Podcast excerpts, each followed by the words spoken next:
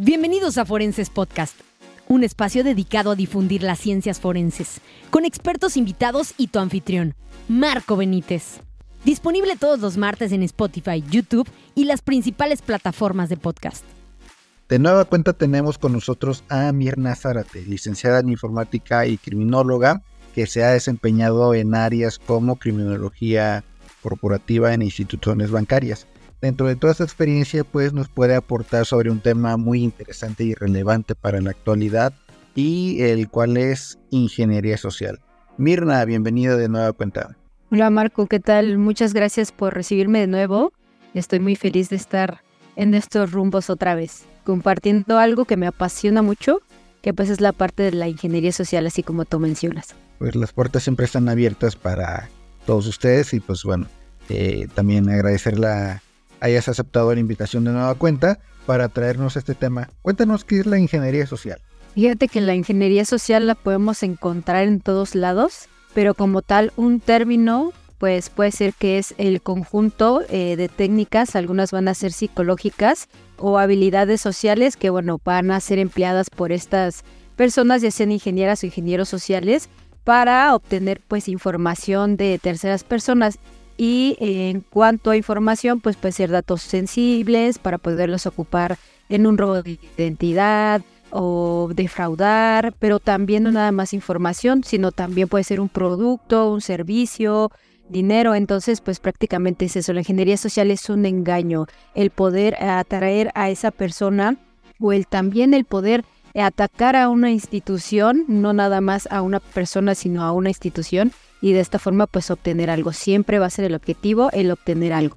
¿La ingeniería social no puede ser utilizada para una buena causa o simplemente está dirigido a causas perversas? Causas perversas. Fíjate que, que eh, yo que he estado estudiando este tema, por supuesto que la ingeniería social tiene sus dos lados, así como su lado bueno que podría usarse para las ventas, porque no sé si te quieren ofrecer en el banco no una tarjeta, pues entonces el empleado te va a estar diciendo qué eh, utilidad va a tener esa tarjeta, cuánto saldo tienes, en dónde la puedes utilizar. Entonces, como te empieza a dar la perspectiva del producto y que te pueda ayudar a comprar algo que tú quieras, pues entonces eh, si te conviene vas a decir, ah, pues sí me la llevo, ¿no? Sí la quiero. Entonces, de hecho, la ingeniería social la podemos encontrar en todos lados de nuestra vida. Yo siento que está siempre con nosotros eh, cuando vas caminando por la calle y hay personas que te ofrecen algún eh, producto que están vendiendo, pues entonces ahí la ocupan. Exactamente para qué? Pues para ellos obtener un ingreso del producto que tú les compres. Acá en la Ciudad de México los vemos mucho en reforma, que están caminando y que te ofrecen una paleta, que te ofrecen un chocolate, un cupcake cualquiera de esas este de esos productos. Entonces, pues tú al comprárselos, pues ellos están generando eh, pues eh, un recurso para ellos, ¿no? No sabemos realmente para qué lo utilizan, pero lo están generando. Entonces, no nada más eh, se puede utilizar para cometer algún daño, sino también pues para poder adquirir algo más, que sea en este caso vender un producto o obtener algún servicio. Entonces sí puede agarrarse de las dos vertientes. Y en el caso que nos comentas sobre, por ejemplo, suplantación de identidad, ¿Cuáles son eh, los factores de riesgo a los que nos sometemos la población en general que nos pueden poner en el ojo del huracán?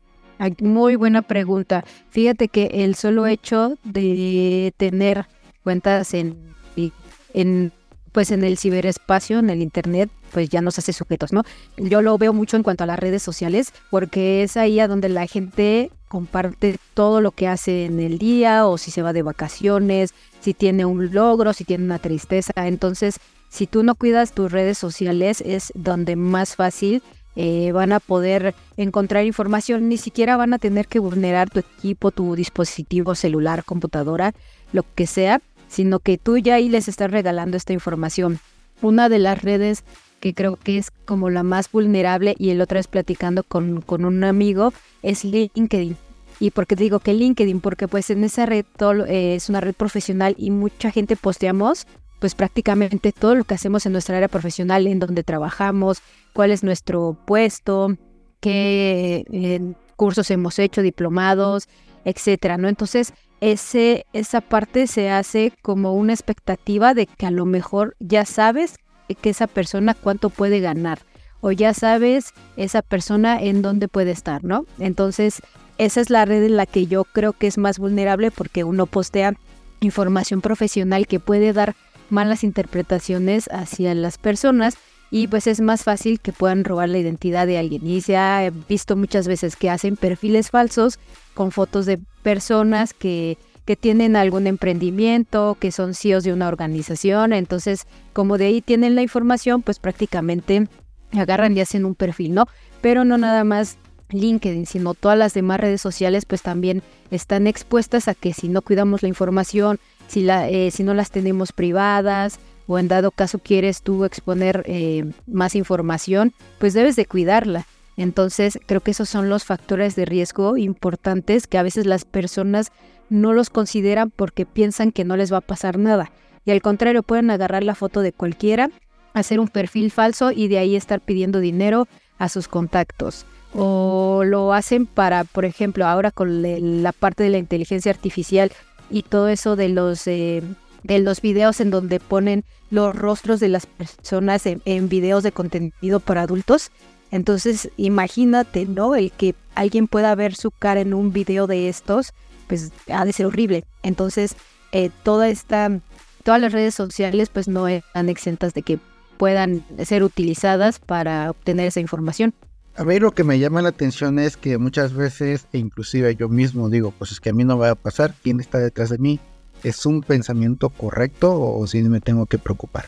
Creo que todos nos tenemos que preocupar porque pues no, no importa eh, prácticamente quién, seas, o sea, si eres alguien que tiene un estatus, no sé, un político, un artista o si de plano eres cualquier persona que esté ocupando la red social, Creo que es importante el tener siempre la seguridad de poder cuidar nuestra información porque pues es, es nuestra, ¿no? Si cualquier persona la utiliza para cometer algún delito, o es que lo, comúnmente lo vemos con las, con las estafas, que les roban, les pueden robar la cuenta a la persona, ponen sus fotos y después les están, como les digo, pidiéndoles dinero a otras personas, ¿no? Entonces creo que todos nos debemos de preocupar. Eh, soy de la idea de que tenemos que tener, aunque sea el conocimiento básico en temas de ciberseguridad y conocer que la ingeniería social pues aplica en todo. así como te pueden dar eh, datos falsos para un trabajo y tú vayas y no era lo que tú estabas esperando, eso pues ya es, eh, corre riesgo. Entonces el solo hecho que lo conozcamos un poquito ayuda a protegernos y sí, creo que todos tenemos que estar protegidos y actualizados en este tipo de circunstancias. Entonces, no nada más porque vemos a una persona que es famosa o es un político, también nosotros podemos estar exentos a que nos pase ese tipo de cosas. Y conozco mucha gente que les ha pasado. Mm, y como criminólogos, eh, ¿por qué debemos prestar atención a este tema? Porque para empezar, el nombre ingeniería, ¿no se supone que estudié criminología para no ver matemáticas? Bueno, es que la ingeniería social pues no tiene que ver con las matemáticas, simplemente eh, van a ser las técnicas que, que los, vamos a decir, los delincuentes o estas personas van a estar utilizando para engañarte. O sea, son las habilidades que van a disuadir a la persona para poder obtener algo de ella. Entonces, nosotros como criminólogos y con la prevención, pues necesitamos conocer el tema exactamente para poder eh, estudiar todas estas conductas que puede tener alguien que pueden causarnos daño. Por ejemplo, en el marketplace de esto de Facebook, ¿no? Cuando empiezan a poner los productos. Tú te das cuenta a veces que en cuál puede ser a lo mejor este está y cuál no. Entonces la gente cae mucho porque pues porque eh, ven un producto, les llama la atención, está barato, es nuevo, eh, era difícil de encontrar y se los están vendiendo prácticamente al menor costo. Ah, bueno, pues quiero, voy y lo compro, pido los datos, pago y a la mera hora no me entregan nada porque era falso, ¿no? Entonces creo que nosotros podemos prevenir ese tipo de circunstancias si exactamente compartimos este tipo de, situaciones, así como los podemos encontrar en la calle. Eh, hace el fin de semana que salí, había unas personas que estaban vendiendo perfumes, pero traían la, eh, o la bolsa en las que traían los perfumes era de una marca de una tienda, ¿no? Eh, Rosita. Entonces se acercaron a mí y me dijeron, es que porque eh, por apertura estamos vendiendo este perfume, ¿no? Allá me enseñan el perfume, estaba por supuesto eh, pues cubierto, ¿no? Con celofán y todo. No sé si era este falso o no. Y este, es que los estamos vendiendo en 400 y, y te estamos regalando otro, ¿no? Y me echan del otro, ¿no? Entonces, a mí la verdad se me hizo muy que de, de de esa tienda estuvieran vendiendo pues esos perfumes tan baratos, ¿no? Entonces yo pues le dije que no y me decía este, pero lo puedes pagar con tarjeta y yo no tengo no traigo tarjeta, ¿no? Entonces este nada más voy a decir cuánto, no, de 400 estaban dando. Eh, nada más dame 200 y yo, no, gracias, ¿no? Pero entonces yo me di cuenta que ahí pues esas personas no eran de una de esa tienda, aunque iban vestidos de traje, de corbata y empezaron así como a hablarte bonito, no eran de esa tienda. Entonces ahí a lo mejor, quién sabe, de dudosa procedencia eran esos, esos perfumes, pero ahí me di cuenta que estaban aplicando la ingeniería social con la gente que estaba ahí y entonces ahí era un lugar donde era una plaza muy grande, ahí en Polanco. Entonces, pues sí, o sea, prácticamente el solo hecho de que en cualquier lugar puedas ser objeto nada más en el plano físico, siendo en el plano virtual, pues ya es un riesgo para todos. Y en el caso, por ejemplo, una amiga hace poco me comentó que le habían dado baje a su contraseña de Facebook e investigando eh, me di cuenta que había recibido un correo que le había dicho que le iban a cerrar la cuenta y que tenía que ingresar a ella para cambiar las pautas de privacidad y pues resulta que ahí le robaron la contraseña y pues todo esto, ¿no? ¿Eso también se cuenta dentro de la ingeniería social? Sí, eso también se cuenta y de hecho es el truco más viejo que puede existir de la ingeniería social, que actualmente pues en este siglo todavía eh, capta a muchísimas personas, que es el phishing, pues, eh, que pues es esa, esta técnica donde nos mandan pues correos electrónicos con mensajes falsos y pues, siempre se hacen pasar por empresas o personas de confianza, ¿no? Para que pues la víctima eh, no tenga miedo de darle clic a un enlace o descargar un archivo o, o, enviarle información sensible, ¿no? Entonces, en este caso lo podemos, yo lo he visto mucho con eh, los bancos, lo he visto mucho con, con otras empresas en donde venden productos o ofrecen, en donde venden productos más, eh, bancos, el gobierno también ha sido suplantado este, con eso. Hace cierto tiempo eh, Correos de México eh, sacó un Twitter en donde decía que si les llegaba un correo eh, diciendo de un paquete, pues que era falso, o sea, era un phishing, porque mucha gente les estaba posteando ahí en Twitter así como que, oye, es que me llegó esto y yo no tengo nada.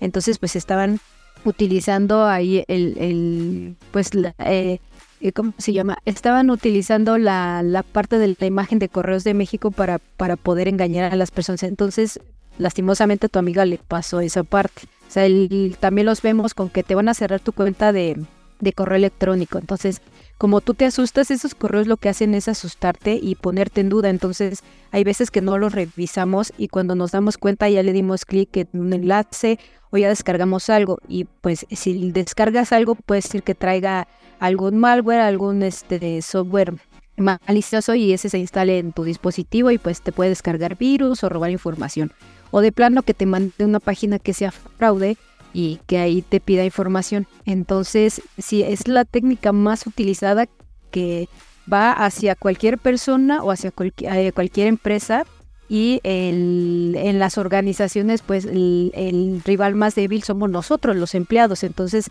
si no concientizas, pues te cae un correo de estos, descargas algo y ya este, afectaste ya la, prácticamente la organización. Entonces sí, ese es un phishing prácticamente. Te iba a preguntar por qué caemos, pero me acuerdo que hace poco en Facebook vi una publicidad que decía, pues, ¿quieres acceder a todas las bondades de ChatGPT 4.0? Instala esta aplicación y te juro que la descargué. Y cuando estuve a punto de ejecutar el archivo dije, oye, no, se supone que ChatGPT está en línea, ¿no? Y pues bueno, ya no lo instalé, lo borré y todo, pero estuve a punto de caer. Entonces, ¿cuáles son eh, los puntos que nosotros tenemos que favorecen a que caigamos en esto? Ya, buen punto. Creo que el principal es desconocimiento del tema. Creo que ese es como el, el punto más crucial. Pero también creo que si nosotros llegamos a ver algún anuncio de que están regalando algo eh, o nos están ofreciendo algo gratis o de menor costo, pues entonces la gente suele eh, ilusionarse con eso, ¿no? ¿Cuántas veces no llegaban eh, mensajes a WhatsApp que te decían, eh, mm, tal tienda de calzado te va a regalar estos tenis o tal tienda este de súper te va a regalar eh, estos productos. Entonces la gente iba y le daba clic y pues llega ahí, ¿no? Eh, prácticamente os infectaban, os robaban su información. Entonces creo que el solo hecho de que veas algo que te llame la atención, que te genere, eh, pues que puedes obtener algo gratis o algo de menor costo, pues la gente lo va a aprovechar. Eh, como tú dices, ¿no? En este caso de ChatGPT, pues entonces dijiste, ah, ya voy a tener todo y pues la voy a poder usar, ¿no? Como cuando dices, es que está en línea, o sea, creo que fue una buena reflexión que hiciste y eh, evitaste que, que pasara otra cosa, ¿no? Entonces, creo que es el punto, como te digo, el número uno es el desconocimiento, el dos, el que las personas, pues, eh, buscan el obtener siempre algo gratis y pues acuérdense que lo gratis cuesta caro. Las redes sociales, aunque sean gratis, se alimentan de nuestra información, de nuestras fotos, de lo que subimos, de todo eso. Entonces, esa es la parte en donde es más fácil disuadir a las personas porque quieren obtener algo. Entonces, a grandes rasgos, ¿qué tenemos para protegernos de todo esto? ¿Qué tenemos? En primer lugar, eh, conocer, aunque sea lo básico de, en temas de ciberseguridad, cómo cuidarte en cuanto a que te llegue un correo phishing, qué es lo que tienes que hacer, en cuanto te, eh, te puede llegar un, un que son los mensajes eh, que eran, bueno, ya no usamos tanto los mensajes de texto, pero antes eran por ahí, ahora son por redes sociales o por WhatsApp, las llamadas que se llaman phishing, que estas los que nos hablan de que nos tratan de engañar eh, para que demos nuestro código de nuestra aplicación bancaria, o sea, empezar a conocer como todos estos temas, creo que es eh, lo, más importante para poder prevenir. Hace poco daba una charla y me decían es que eh, esta información es muy crucial para todos porque no la conocíamos y ya nos deja un poco más tranquilos de poder visualizar. Si me llega un correo extraño, pues ponerme a pensar, no creo que este correo es falso voy a hablar, no sé, a mi banco, en dado caso que sea del banco, no, que esos llegan muchísimo. Entonces, el conocimiento, pues siempre va a generar que nosotros estemos más protegidos y el compartirlo, pues es, es lo mejor. Entonces, para mí ese sería el punto clave en cuanto a esto ingeniería social. No hay un, un programa que te diga que sí que no ves, simplemente como en las organizaciones. Si no concientizas tus empleados, van a caer, aunque tengas la estructura más fuerte en ciberseguridad, que tengas buenos programas, eh, todo blindado, si tu empleado no conoce detectar un correo phishing, por ejemplo, pues entonces ya cayó. O que sepa que no tiene que recoger las memorias USB que estén en la calle, o discos, eh, bueno, CD ya casi no se usa, ¿no? Pero meterlos a una computadora o uno que va caminando y se encuentra algo así. Entonces creo que eso es lo importante, el conocimiento del tema. Excelente. Y también el proceso de reflexión de que estos temas no solamente se involucran para técnicos de seguridad o criminólogos, sino que en general la población tiene que saber sobre este tema. Mirna, eh, muchas gracias por haber compartido este tema. Es muy interesante como habíamos comentado y sobre todo pues preocupante también, ¿no? Entonces buscar en las pautas de seguridad sobre la información que compartimos en redes sociales y cómo interactuamos con ella. Mirna, de nueva cuenta, muchas gracias. Gracias a ti. Y si quieren visualizar más la ingeniería social, vean algunas series de Netflix. Por ejemplo, a mí me gusta mucho la de Inventando a Ana. También está la del estafador de Tinder, que seguramente esa ya muchas, muchos y muchas la han visto. Y últimamente salió una que tiene que ver con un médico. Esa también habla mucho de la ingeniería social. Es más, creo que de las que todas he visto eh, se, se va hacia lo máximo. Se llama El Gran Cirujano del Engaño. Entonces, si quieren visualizarlo más, pues les dejo estas tres series en donde lo podemos pues prácticamente ver. ¿Y a ti dónde te podemos seguir en redes sociales? Estoy como criminóloga informática Mirna Zárate en Facebook y en LinkedIn me encuentran como Mirna Zárate Hernández. Recuerden que estas redes sociales son para compartir contenido y cuestiones profesionales. Cualquier otro uso está prohibido. Forenses Podcast